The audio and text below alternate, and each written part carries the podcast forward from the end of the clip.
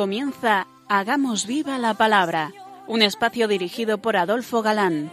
que escuchar atentos. En tu palabra, Jesús, está el mensaje, el del amor, el de andar despiertos. Cuando no tenga sentido la tristeza, en nuestra historia andemos como ciegos. En tu palabra y haremos la fuerza que nos levante y llene de sosiego. Ojalá comprendamos tu palabra. Ojalá practiquemos tu palabra. Ojalá nos envuelva tu palabra. Ojalá nos transforme tu palabra.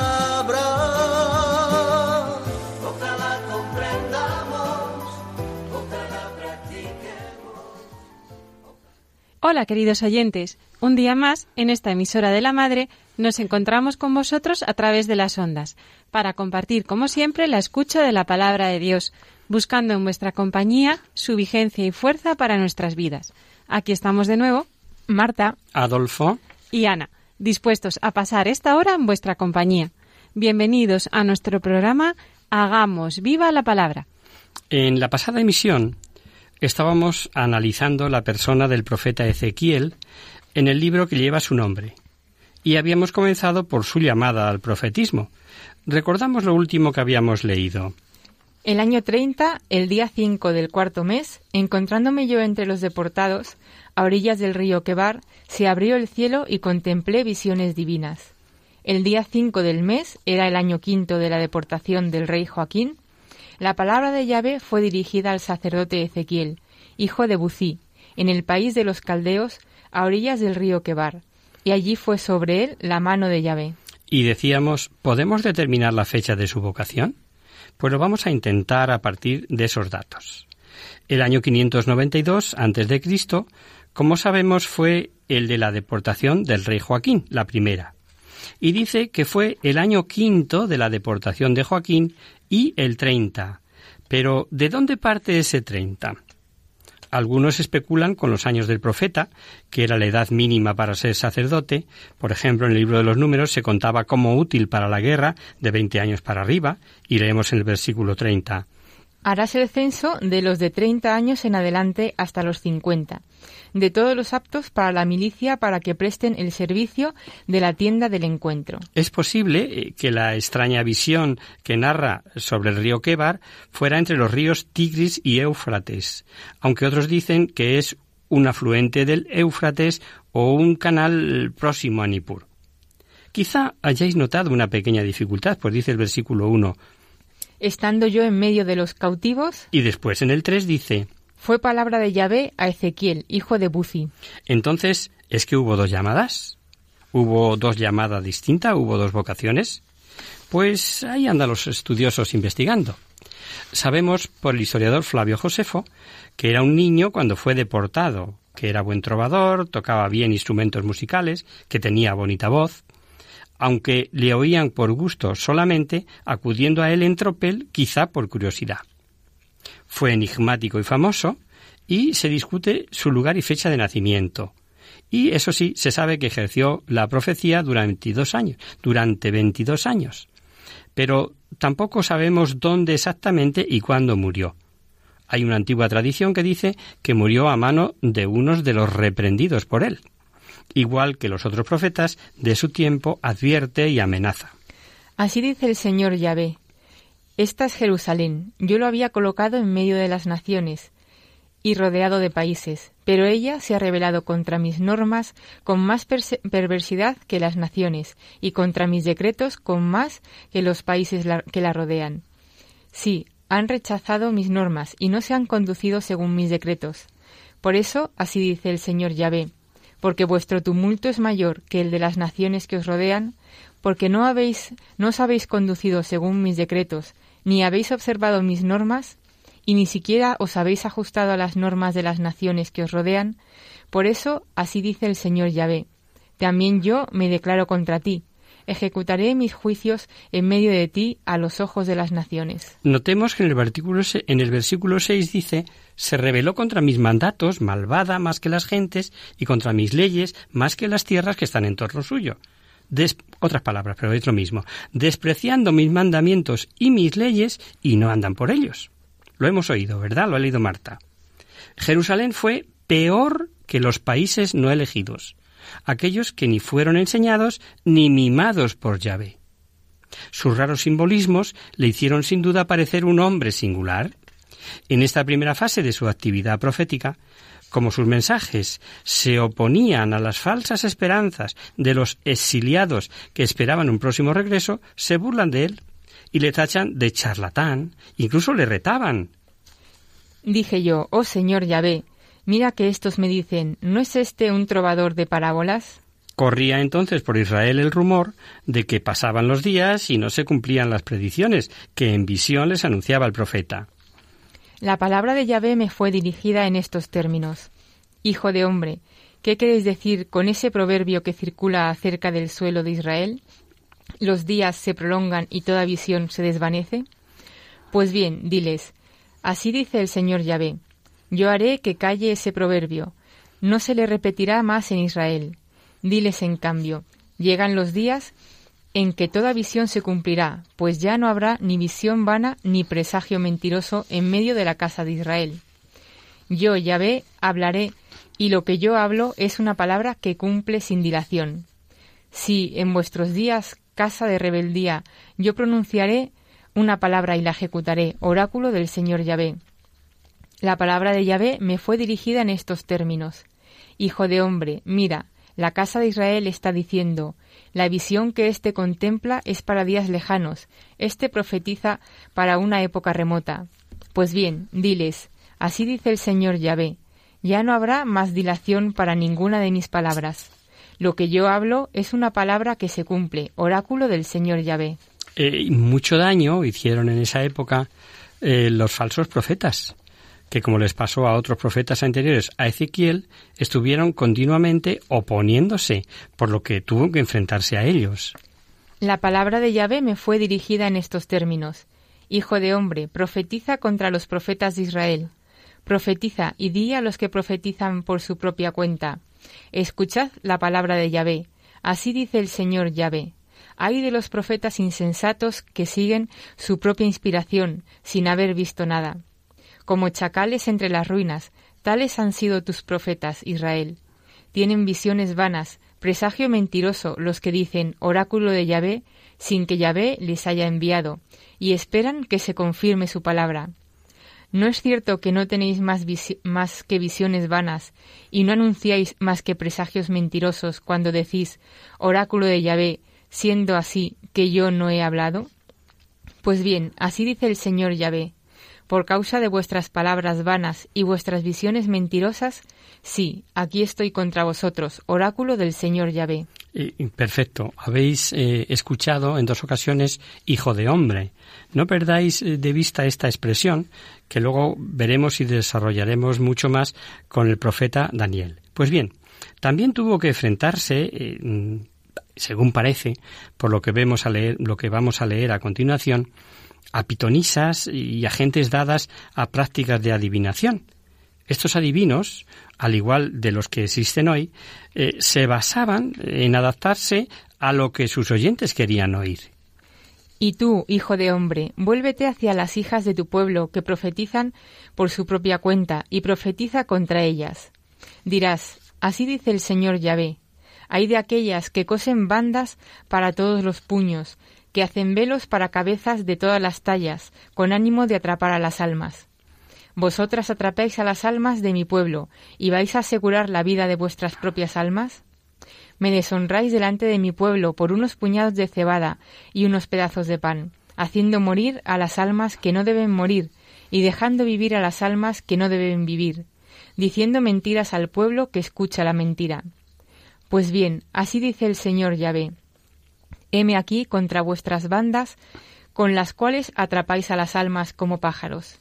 Yo las desgarraré en vuestros brazos, y soltaré libres las almas que atrapáis como pájaros. La denuncia que hizo Ezequiel sobre la inmoralidad que reinaba a sus anchos, a sus anchas en Jerusalén, aparte de las idolatrías ya vista, es impresionante. Pues la ruindad y bajeza de costumbre, oponiéndose a los mandamientos eh, con desprecio de los propios, produce horror. Ahí están dentro de ti los príncipes de Israel, cada uno según su poder, solo ocupados en derramar sangre. En ti se desprecia al padre y a la madre, en ti se maltrata al forastero residente, en ti se oprime al huérfano y a la viuda. No tienes respeto a mis cosas sagradas, profanas mis sábados. Hay en ti gente que calumnia para, para verter sangre. En ti se come en los montes y se comete infamia. En ti se descubre la desnudez del propio padre, en ti se hace violencia a la madre en estado de impureza. Comete abominación con la mujer de su prójimo, el otro se contamina de manera infame con su nuera, otro hace violencia a su hermana, la hija de su propio padre. En ti se acepta soborno para derramar sangre, tomas a usura e interés, explotas a tu prójimo con violencia y te has olvidado de mí, oráculo del Señor Yahvé. Impresionante, ¿verdad? La ruina moral eh, y acaba diciendo, y te has olvidado de mí. Eh, vamos ya con su mensaje, si os parece. Ezequiel emplea para decir el mensaje divino muchas acciones simbólicas, así como enseñanzas religiosas deducidas de visiones. Vamos a ver algunas de ellas y en particular acciones mímicas con las que representa plásticamente, para que se vea, sus enseñanzas teológicas, eh, con oráculos culminatorios. Se encierra en casa y se queda mudo para significar el asedio de Jerusalén. Se queda atado y sin movimiento y de nada le valdrá ya seguir anunciando hasta que Yahvé vuelva a abrirle el habla. Escuchemos. Entonces el Espíritu entró en mí y me hizo tenerme en pie y me habló.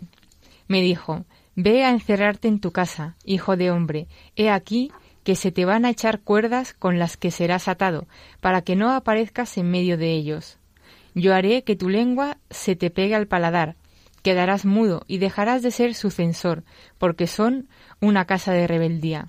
Hace esta, esta cita es muy gráfica. A ver, haceros un esquema mental pues hace un plano de la ciudad en adobe, que era muy utilizado en Babilonia, algo así como lo son hoy nuestras maquetas, eh, para escribir y para dibujar, y con planchas de hierro, ahí rodeándole, va simulando el asedio cada vez más y más apretado. Tú, hijo de hombre, toma un ladrillo y ponlo delante de ti. Grabarás en él una ciudad, Jerusalén, y emprenderás contra ella un asedio. Construirás contra ella trincheras, levantarás contra ella terraplenes, emplazarás contra ella campamentos, instalarás contra ella arrietes todo alrededor. Toma luego una sartén de hierro y colócala como un muro de hierro entre ti y la ciudad. Fijarás tu rostro sobre ella y quedará en estado de sitio. Tú la sitiarás. Es una señal para la casa de Israel. Súper gráfico, ¿verdad? Se corta la barba y el cabello, eh, indica las distintas partes eh, pesadas en una balanza eh, como símbolo de las distintas suertes que correrán los habitantes. Unos quemados a fuego, otros heridos a espada, y otro esparcido al viento y perseguido. No, no obstante, notar que quedará un resto tras la prueba. Tú, hijo de hombre, toma una espada afilada, tómala como navaja de barbero, y pásatela por tu cabeza y tu barba. Luego tomarás una balanza y dividirás en partes lo que hayas cortado. A un tercio le prenderás fuego en medio de la ciudad, al cumplirse los días del asedio. El otro tercio lo tomarás y lo cortarás con la espada todo alrededor de la ciudad. El último tercio lo esparcirás al viento, y yo desenvainaré la espada detrás de ellos. Pero de aquí tomarás una pequeña cantidad que recogerás en el vuelo de tu manto, y de estos tomarás todavía un poco, lo echarás en medio del fuego y lo quemarás en él. De ahí saldrá el fuego hacia toda la casa de Israel. Es eh, maravillosa la enseñanza de que cuando les llegue el castigo, a pesar de la tragedia y, y, que perderán todo, incluyendo a sus seres queridos, entre ellos su mujer, no podrán hacer duelo, ni siquiera utilizando los signos que empleaban para ello, como era el no cubrirse la cabeza, o descalzarse, o cubrirse la barba, o comer pan de duelo. La palabra de Yahvé me fue dirigida en estos términos.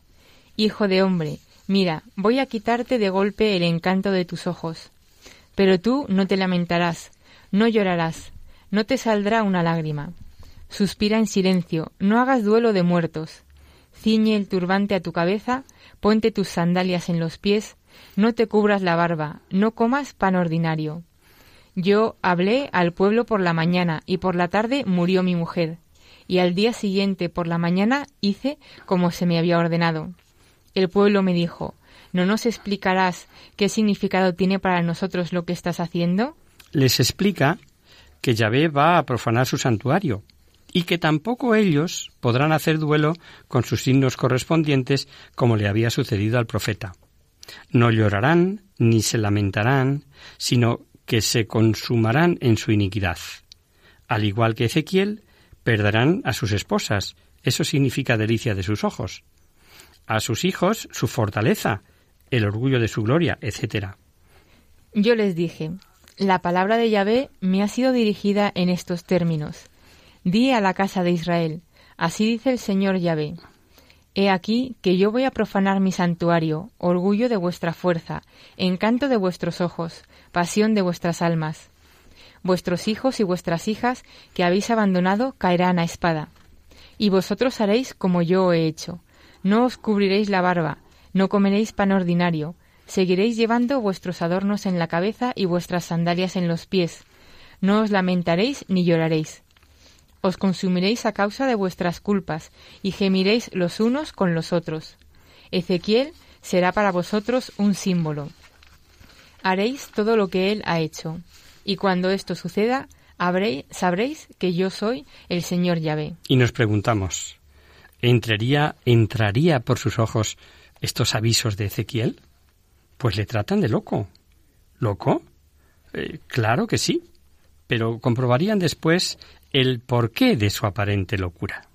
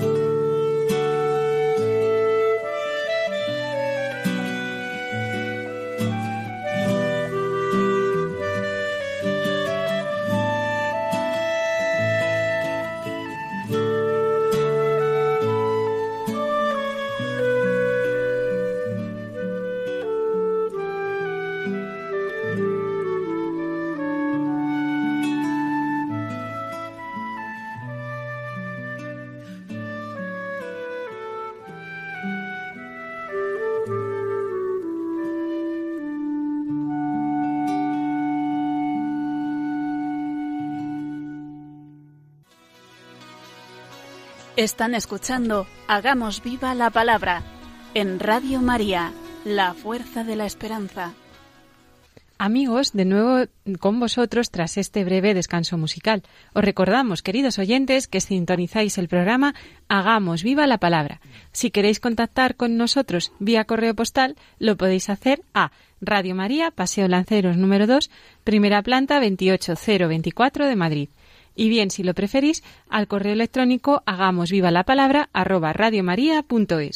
Para los que se acaban de incorporar, decirles que estamos analizando en este curso los profetas escritores del Antiguo Testamento y en concreto Ezequiel. Así es, habíamos comenzado a ver ya con detalle su mensaje y observábamos en primer lugar cómo está plagado de simbolismos, ya hemos visto algunos. Eh, también sus posibles enfermedades le sirven para anunciar el mensaje le ordena a Yahvé estar postrado de un lado un número de días y del otro lado otro tiempo diferente, significando la duración del castigo a los reinos de Israel, lado izquierdo, y al reino de Judá, lado derecho. El que se fije un tiempo indica que la condena no es definitiva. Acuéstate del lado izquierdo y pon sobre ti la culpa de la casa de Israel. Todo el tiempo que estés acostado así llevarás su culpa.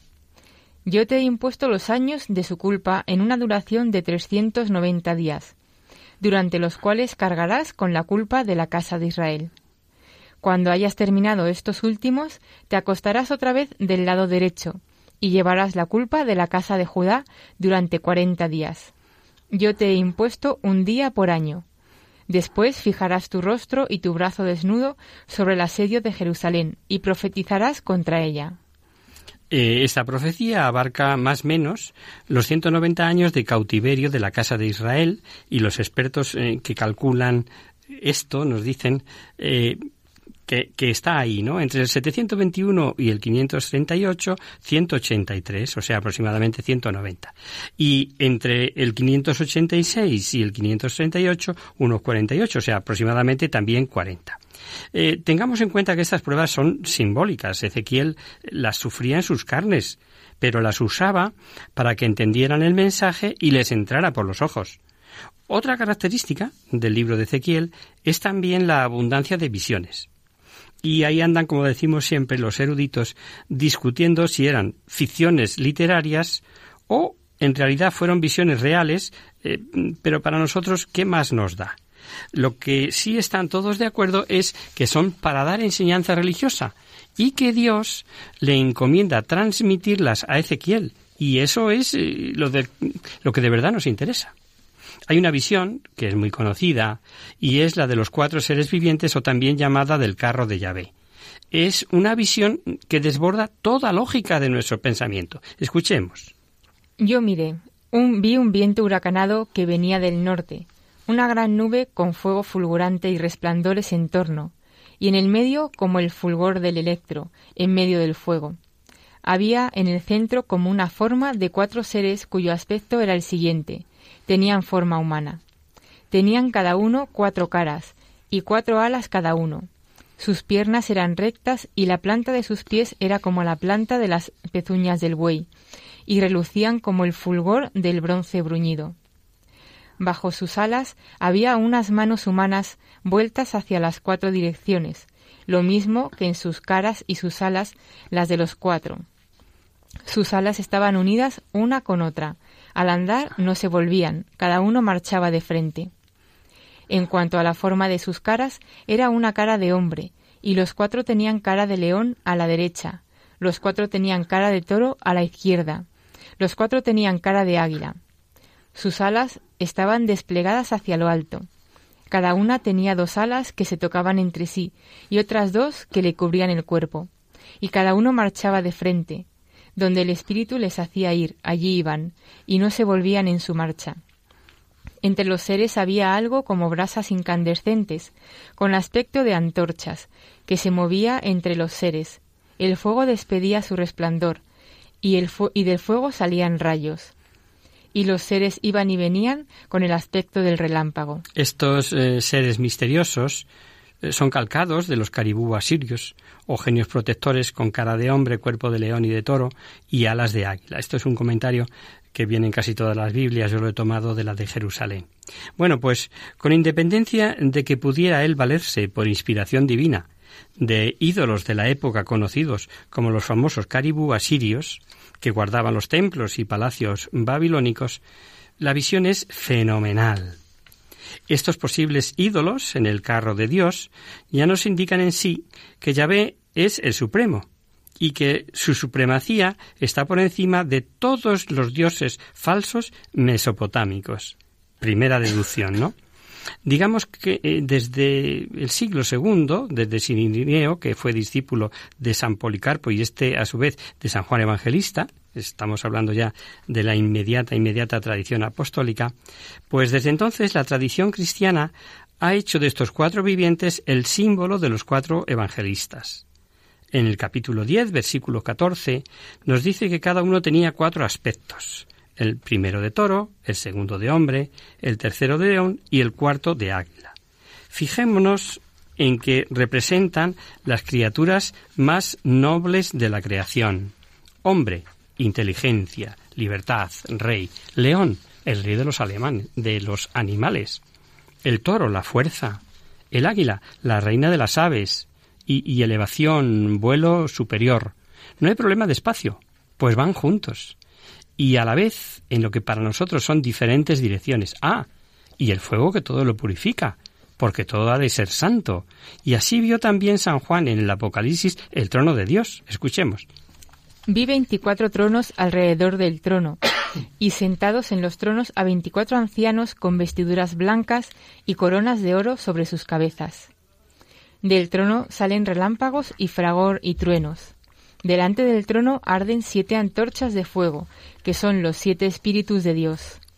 Delante del trono, como un mar transparente semejante al cristal.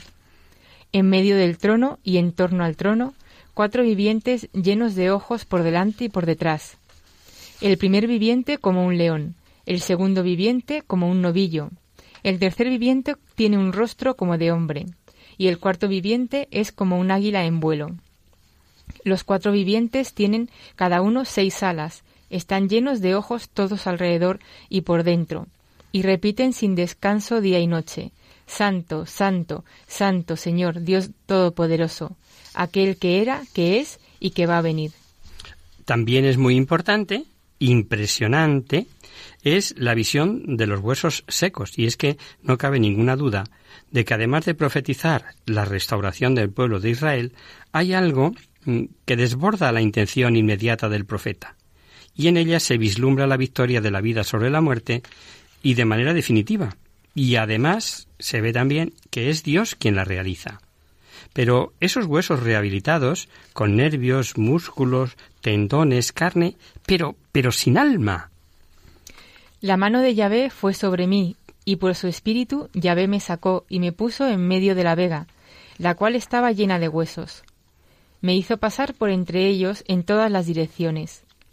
Los huesos eran muy numerosos por el suelo de la vega y estaban completamente secos. Me dijo, Hijo de hombre, ¿podrán vivir estos huesos? Yo dije, Señor Yahvé, tú lo sabes. Entonces me dijo, Profetiza sobre estos huesos. Les dirás, Huesos secos, escuchad la palabra de Yahvé. Así dice el Señor Yahvé a estos huesos. He aquí que yo voy a hacer entrar el Espíritu en vosotros y viviréis. Os cubriré de nervios, haré crecer sobre vosotros la carne, os cubriré de piel y os infundiré espíritu y viviréis, y sabréis que yo soy Yahvé. Yo profeticé como se me había ordenado, y mientras yo profetizaba se produjo un ruido. Hubo un estremecimiento y los huesos se juntaron unos con otros. Miré y vi que estaban recubiertos de nervios, la carne salía y la piel se extendía por encima, pero no había espíritu en ellos. Él me dijo, Profetiza al espíritu, profetiza, hijo de hombre. Dirás al espíritu, así dice el Señor Yahvé, ven, espíritu de los cuatro vientos, y sopla sobre estos muertos para que vivan. Yo profeticé como se me había ordenado, y el espíritu entró en ellos, revivieron y se incorporaron sobre sus pies. Era un enorme, inmenso ejército. Entonces me dijo, Hijo de hombre, estos huesos son toda la casa de Israel. Ellos andan diciendo, se han secado nuestros huesos, se ha desvanecido nuestra esperanza, todo ha acabado para nosotros. Por eso profetiza, les dirás, Así dice el Señor Yahvé, He aquí que yo abro vuestras tumbas, os haré salir de vuestras tumbas, pueblo mío, y os llevaré de nuevo al suelo de Israel. Sabréis que yo soy Yahvé cuando abra vuestras tumbas y os haga salir de vuestras tumbas, pueblo mío. Infundiré mi espíritu en vosotros y viviréis. Os estableceré en vuestro suelo, y sabréis que yo, Yahvé, lo digo y lo hago, oráculo de Yahvé. Preciosa. Hay, cada mm, pasaje en, en, el Antiguo Testamento, como es este, fijaros cómo acaba, ¿no? Infundiré mi espíritu en vosotros y viviréis. Os estableceré en vuestro suelo y sabréis que yo, Yahvé, lo digo y lo hago. Es una clara anticipación de la revelación que San Pablo nos hará de la resurrección individual. Dirá a los Corintios en su primera carta que si solo mirando a esta vida tenemos la esperanza puesta en Cristo, somos los más miserables de todos los miserables de todos. Y en el versículo 20 de esa misma carta. Pero no, Cristo ha resucitado de entre los muertos como primicias de los que duermen. Y más adelante, en el versículo 35. Pero dirá alguno, ¿cómo resucitan los muertos? ¿Con qué cuerpo vienen? Para continuar en el versículo 36. Necio, lo que tú siembras no revive sino muere y remata su enseñanza con los versículos 42 y el 44. Pues así en la resurrección de los muertos. Se siembra en corrupción y resucita en incorrupción. Se siembra en vileza y se levanta en gloria. Se siembra en flaqueza y se levanta en poder. Se siembra cuerpo animal y se levanta un cuerpo espiritual. Pues si hay un cuerpo animal, también lo hay espiritual. Este pasaje de, Pablo a los Corintios en el capítulo 15 es una pasada y que os recomiendo porque a veces nos vienen ideas peregrinas por ahí en aquello de que nosotros resucitaremos en el último día igual que Cristo resucitó. Y entonces empezamos a hacernos cábalas ahí a nuestro aire sin tener una idea. Pues es muy ilustrativo, tanto Ezequiel como esto que hemos leído del capítulo 15 de la primera carta a los Corintios de San Pablo. También vio Ezequiel en visión el nuevo templo, el futuro, y lo describirá a partir del capítulo 40 hasta el 42 y nos detallará sus muros, los pórticos, los atrios, etcétera, etcétera. Pero hay una cosa eh, que merece la pena eh, que veamos más detalladamente. Cuando anuncia el testigo Ezequiel, y antes de la destrucción del templo de Salomón, vio que salía del templo, ojo, la gloria de Yahvé, la gloria de Dios. Era como presenciar el abandono por parte de Dios, dejándolo en manos de los idólatras y enemigos. La gloria de Yahvé salió de, de, sobre el umbral de la casa y se posó sobre los querubines. Los querubines desplegaron sus alas y se elevaron del suelo ante mis ojos al salir y las ruedas con ellos. Y se detuvieron a la entrada del pórtico oriental de la casa de Yahvé, la gloria del Dios de Israel estaba encima de ellos. Hemos visto que dice que salió por el lado de oriente. Pues cuando describe el nuevo templo, ve volver la gloria de Dios por el lado que se han ido, por el mismo lado de oriente. Escuchemos. Me condujo luego hacia el pórtico, el pórtico que miraba a oriente. Y he aquí que la gloria del Dios de Israel llegaba de la parte de oriente, con un ruido como el ruido de muchas aguas, y la tierra resplandecía de su gloria. Esta visión era como la que yo había visto cuando vine para la destrucción de la ciudad, y también como la que había visto junto al río Quebar. Entonces caí rostro en tierra. La gloria de Yahvé entró en la casa por el pórtico que mira a oriente. Precioso. Aunque pudiera parecer que este retorno del Señor es una vuelta al estado anterior, no es así. Hay una promesa eh, que inaugura una nueva era y es lo que hemos leído en el versículo 7. Este es el lugar de mi trono, el escabel de las plantas de mis pies, donde habitaré para siempre. Hay muchos más simbolismos que emplea Ezequiel valiéndose de parábolas y alegorías. Por ejemplo, los leños. ¿Para qué vale un leño seco? Así Israel. La palabra de Yahvé me fue dirigida en estos términos. Hijo de hombre, ¿en qué vale más el leño de la vid que el leño de cualquier rama que haya entre los árboles del bosque? ¿Se toma de él madera para hacer alguna cosa? ¿Se hace con él un, un gancho para colgar algún objeto? No, se tira al fuego para que lo devore. El fuego devora los dos cabos, el centro está quemado. ¿Sirve aún para hacer algo? Si ya cuando estaba intacto no se podía hacer nada con él, cuanto menos cuando lo ha devorado el fuego y lo ha quemado se podrá hacer con él alguna cosa.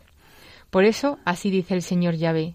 Lo mismo que el leño de la vid entre los árboles del bosque al cual he arrojado al fuego para que lo devore, así he entregado a los habitantes de Jerusalén. O por ejemplo otro símbolo, la olla. Jerusalén sufriendo terriblemente durante el asedio, personas eh, como trozos selectos cociéndose dentro de una olla de fuego. Por eso, así dice el Señor Yahvé, las víctimas que habéis tirado en medio de ella son la carne, y ella es la olla, pero yo os haré salir de ella. Teméis la espada, pues yo traeré espada contra vosotros, oráculo del Señor Yahvé. Os sacaré de la ciudad, os entregaré en manos de extranjeros, y haré justicia de vosotros. Y muchísimos más símbolos que ya veremos el próximo programa, como el águila, los dos cachorros, etcétera. Modos de expresar gráficamente el profeta su mensaje para que les entre por los ojos.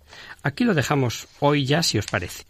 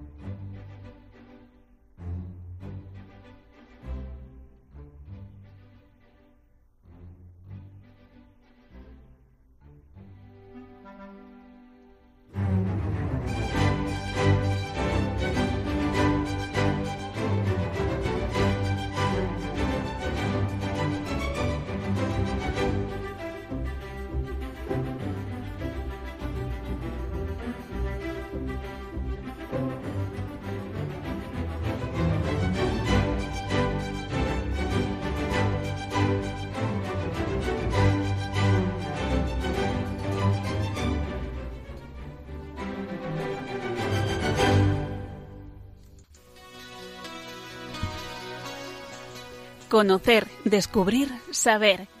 En Hagamos Viva la Palabra. Abrimos ahora este mini espacio del final del programa que llamamos Conocer, Descubrir, Saber, para satisfacer vuestras curiosidades, para resolver a vuestras preguntas, para hablar de alguna cosa histórica o actual que pueda orientar nuestras vidas. En la última emisión respondimos a Begoña, que nos preguntaba sobre la existencia del ángel de la guarda, y sobre la postura de la Iglesia respecto a la invocación de los ángeles. Aunque a Begoña ya le hemos respondido por email, dada la extensión de la respuesta, decidimos dedicar dos programas a su consulta, que os leemos de nuevo para refrescar la memoria. Me llamo Begoña y os escribo desde Madrid. Hace unas semanas fui con una amiga a una feria de terapias alternativas, que resultó ser, resultó ser también una muestra sobre el mundo esotérico. Uno de los stands estaba dedicado a los ángeles, y me llamó la atención que había ángeles con nombres que yo jamás había escuchado. Desde entonces le he estado dando vueltas al tema y quería que me aclararais algunas dudas. ¿Rezar al ángel de la guarda es un cuento que nos enseñaban de pequeños o existe realmente? ¿Se puede invocar a los ángeles? Me gustaría saber qué dice la Iglesia al respecto. Estoy un poco confusa desde aquella, desde aquella feria. ¿Me podéis ayudar? Para los que no nos escuchasteis el último día, deciros que podéis buscar el programa en el podcast de Radio María y consultar el catecismo, al que recorrimos para responderla, en concreto los puntos 328 hasta el 336.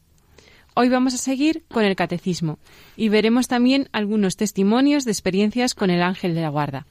Decíamos en la pasada emisión que todos tenemos a nuestro lado al ángel de la guarda que nos protege durante toda la vida y que en la Biblia, tanto en el Antiguo como en el Nuevo Testamento, hay infinidad de pasajes eh, que relatan la intervención de los ángeles en la vida nuestra, de los hombres, ¿no? Y la Iglesia tiene todo esto muy presente. Eh, pero ¿cómo lo plasma en los, en los ritos litúrgicos? Eh, retomamos el catecismo. Lee, Marta. En su liturgia, la Iglesia se une a los ángeles para adorar a Dios tres veces santo. Invoca su asistencia y celebra más particularmente la memoria de ciertos ángeles como San Miguel, San Rafael, San Gabriel y los ángeles custodios. Si recordáis, en la celebración de la Santa Misa, al terminar el prefacio, y justo antes de rezar o cantar el Santo, Santo, Santo, el sacerdote dice estas palabras. Por eso, con los ángeles y arcángeles y con todos los coros celestiales, cantamos el himno de tu gloria. Y hay que entenderlo así, que cuando estamos cantando el santo en la misa, con nosotros lo cantan los ángeles de la corte celestial. Y toda la iglesia se une a los ángeles para adorar a Dios tres veces santo. También se recurre a su intercesión en la liturgia de difuntos y en el himno querubínico de la liturgia bizantina. Este himno es precioso y muy expresivo. En un pasaje dice Soberano Señor Dios nuestro, tú que has establecido en el cielo las órdenes y los ejércitos de los ángeles y de los arcángeles para la liturgia de tu gloria, Haz que entren los santos ángeles para celebrar con nosotros la liturgia y glorificar tu bondad. Los padres de la Iglesia y otros muchos santos han hablado sobre la presencia de los ángeles en la misa y especialmente en el momento de la consagración. Entre otros, San Juan Crisóstomo, Santa Brígida, San Francisco de Sales, el Santo Cura de Ars, eh, San Pío de Pietrelcina, eh, como veis antiguos y más modernos, o San Gregorio Magno, que afirmaba de forma muy expresiva ¿Quién de los creyentes puede dudar de que, en el momento de la consagración de la misa, a la voz del sacerdote, los cielos se abren y los coros angélicos están presentes en el misterio de Jesucristo? En el altar lo más bajo se une a lo más sublime, la tierra con el cielo, lo visible con lo invisible. En la vida de San Felipe, San Felipe Benicio, prior de la Orden de los Servitas de María, que vivió en el siglo XIII, se cuenta que cuando estaba celebrando su primera misa en el momento de la elevación, se oyó un canto tan hermoso y sublime que todos los presentes se emocionaron, pues parecía que un coro invisible de ángeles entonaba el santo, santo, santo. La piedad cristiana considera desde muy antiguo que allí donde hay un sagrario hay ángeles en adoración continua, y así lo han afirmado varios santos con su testimonio. Por ejemplo, la beata Gatorno, religiosa de las hijas de Santa Ana, vivió en el siglo XIX y nos da un testimonio precioso. Hoy escuché música de ángeles y vi la iglesia toda iluminada, resplandeciente de luz y una infinidad de ángeles que adoraban a Dios. Me acerqué al sagrario y allí había multitud de ángeles. Santa Faustina Kowalska, em, como sabéis, eh, adalid de, del Sagrado Corazón y de la presencia de la Eucaristía, em, nos relata esta experiencia en su diario. Un día, estando en adoración frente al Santísimo Sacramento, vi un ángel de gran belleza. Le pregunté, ¿quién eres? Y él me contestó, soy uno de los siete espíritus que están día y noche ante el trono de Dios y lo adoran sin cesar. El Papa San Juan Pablo II, ¿os suena? En su catequesis sobre los ángeles, recordaba que la Iglesia celebra la memoria de ciertos ángeles, San Miguel, San Rafael, San Gabriel y los ángeles custodio, y recomienda rezar frecuentemente la oración del ángel de Dios. Ángel de Dios, bajo cuya custodia me puso el Señor con amorosa piedad. A mí, que soy vuestro encomendado, alumbradme hoy, guardadme, regidme y gobernadme. Amén. Ved con qué confianza eh, se dirige a su ángel de la guarda San Juan Pablo II. Y el catecismo nos dice que la vida humana está rodeada de la custodia e intercesión de los ángeles desde el momento de la concepción. Los ángeles son compañeros cercanos de los santos, y muchos han dado testimonio de la estrecha relación que tuvieron con sus ángeles custodios. Santa Rosa de Lima, por ejemplo, mandaba recados a su ángel y el ángel lo cumplía fielmente. Y la beata eh, Ana Catalina Emmerich cuenta en su diario que su ángel la exhortaba a ofrecer todos los sacrificios por las almas del purgatorio. Y Santa Teresita del Niño Jesús eh, animaba a su hermana Celina en una de sus cartas con estas preciosas palabras. Celina, no temas las tormentas de la tierra. Tu ángel de la guarda te cubre con sus alas.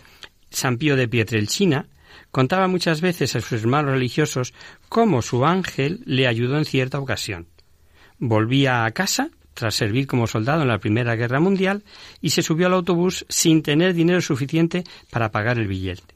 y con la esperanza de poder pagarlo al llegar al pueblo. Con él subió un extraño personaje, elegantemente vestido y con una maleta nueva, que se sentó a su lado. Cuando llegó el revisor, le dio la noticia de que su billete ya había sido pagado. Al llegar a su pueblo, fue a despedirse de aquel personaje, pero había desaparecido. San José María Escriba de Balaguer tenía mucha devoción a los ángeles custodios, hasta el punto de que fundó la obra del Opus Dei el 2 de octubre, fiesta de los ángeles custodios. Era tanta la familiaridad que tenía con su ángel de la guarda que al entrar en cualquier sitio le cedía el paso, y cuando saludaba a alguien saludaba primero a su ángel custodio. Cuenta que en cierta ocasión fue agredido por la calle y un joven desconocido le libró de su agresor. Él atribuía esta ayuda a su ángel de la guarda.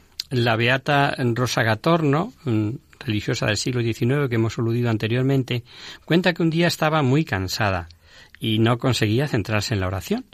Entonces vio a su ángel rezar cerca de ella y por, por inspiración divina supo que Dios aceptaba con gusto su cansancio y el ángel la suplía en la oración. El santo cura de Ars recomendaba en esta misma línea cuando no podáis rezar, encargad a vuestro ángel que lo haga en vuestro lugar. De hecho, nuestro ángel de la guarda tiene como misión principal presentar nuestras oraciones a Dios y orar por nosotros. Ojo que nadie haga el vago por esto, ¿eh? ¿eh? San Juan Bosco cuenta que siempre que volvía a casa de noche se le aparecía un perro al que llamaba Gris. Esto le ocurrió durante treinta años, aunque los perros no viven mm, tanto tiempo, y en más de una ocasión se enfrentó a gente que quiso atacarlo este, este santo sacerdote recomendaba siempre a sus muchachos encomendarse al ángel custodio en los momentos de peligro. En cierta ocasión, dos de ellos estaban trabajando en una obra y el andamio se vino abajo. Mientras caía, uno de ellos invocó a su ángel. Cuando los compañeros fueron auxiliarles vieron que uno había muerto, mientras que el otro no sufría el más mínimo daño. Este confesó que al invocar al ángel de la guarda sintió como si le pusieran una sábana debajo y lo bajaran suavemente. El padre Ángel Peña, sacerdote capuchino, cuenta en mm. uno de sus libros el caso de un sacerdote italiano que se dirigía a llevar la comunión a un enfermo. A pesar de conocer bien el camino, se extravió y llegó a una casa apartada. De allí salió una mujer que le invitó a entrar. Su marido, que no era creyente, estaba agonizando y acababa de pedir un sacerdote, y ella había encargado a su ángel de la guarda que le mandara uno. Al acercarse al moribundo para darle la comunión, vio con asombro que en su portaviáticos había dos hostias consagradas, cuando él recordaba perfectamente haber puesto solo una.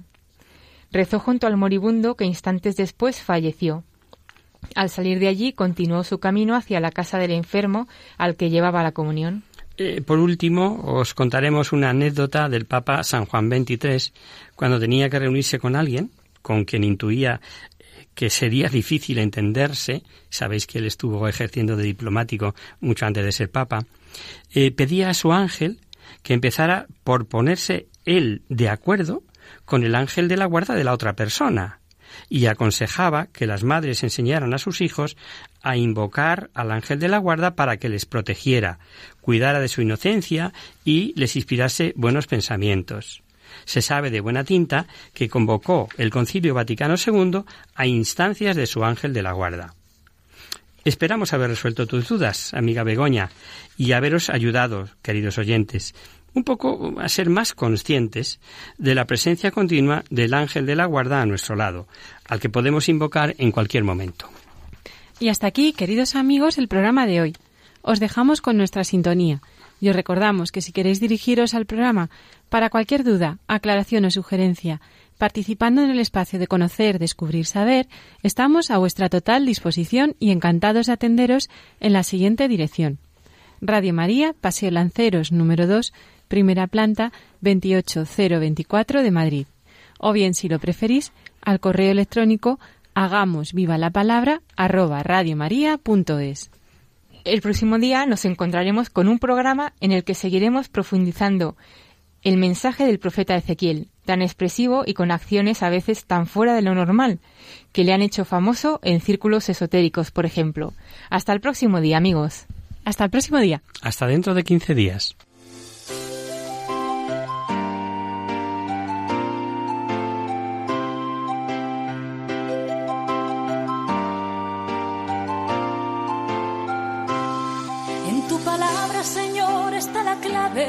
Solo tenemos que escuchar atentos. En tu palabra, Jesús, está el mensaje, el del amor, el de andar despierto. Así concluye Hagamos viva la palabra con Adolfo Galán. Andemos como ciegos en tu palabra y haremos la fuerza que nos levante y llene de sosiego. Ojalá